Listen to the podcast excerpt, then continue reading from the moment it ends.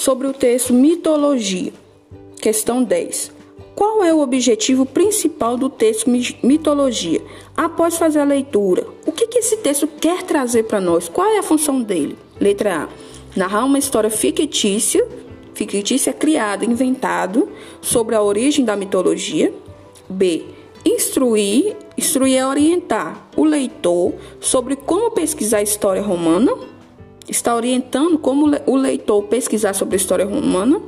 Letra C apresentar conhecimentos e saberes sobre a mitologia, apresentar informações, né, e saberes históricos sobre a mitologia, ou D, criar uma mitologia contemporânea. Esse texto está criando, né, uma mitologia contemporânea atual dos dias de hoje. A, B, C ou D. 11.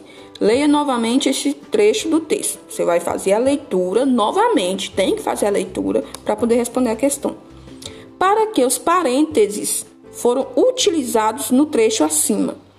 Para que, que serve o parêntese? Por que, que ele foi utilizado nessa parte do trecho aí que você leu? Qual é a função dele?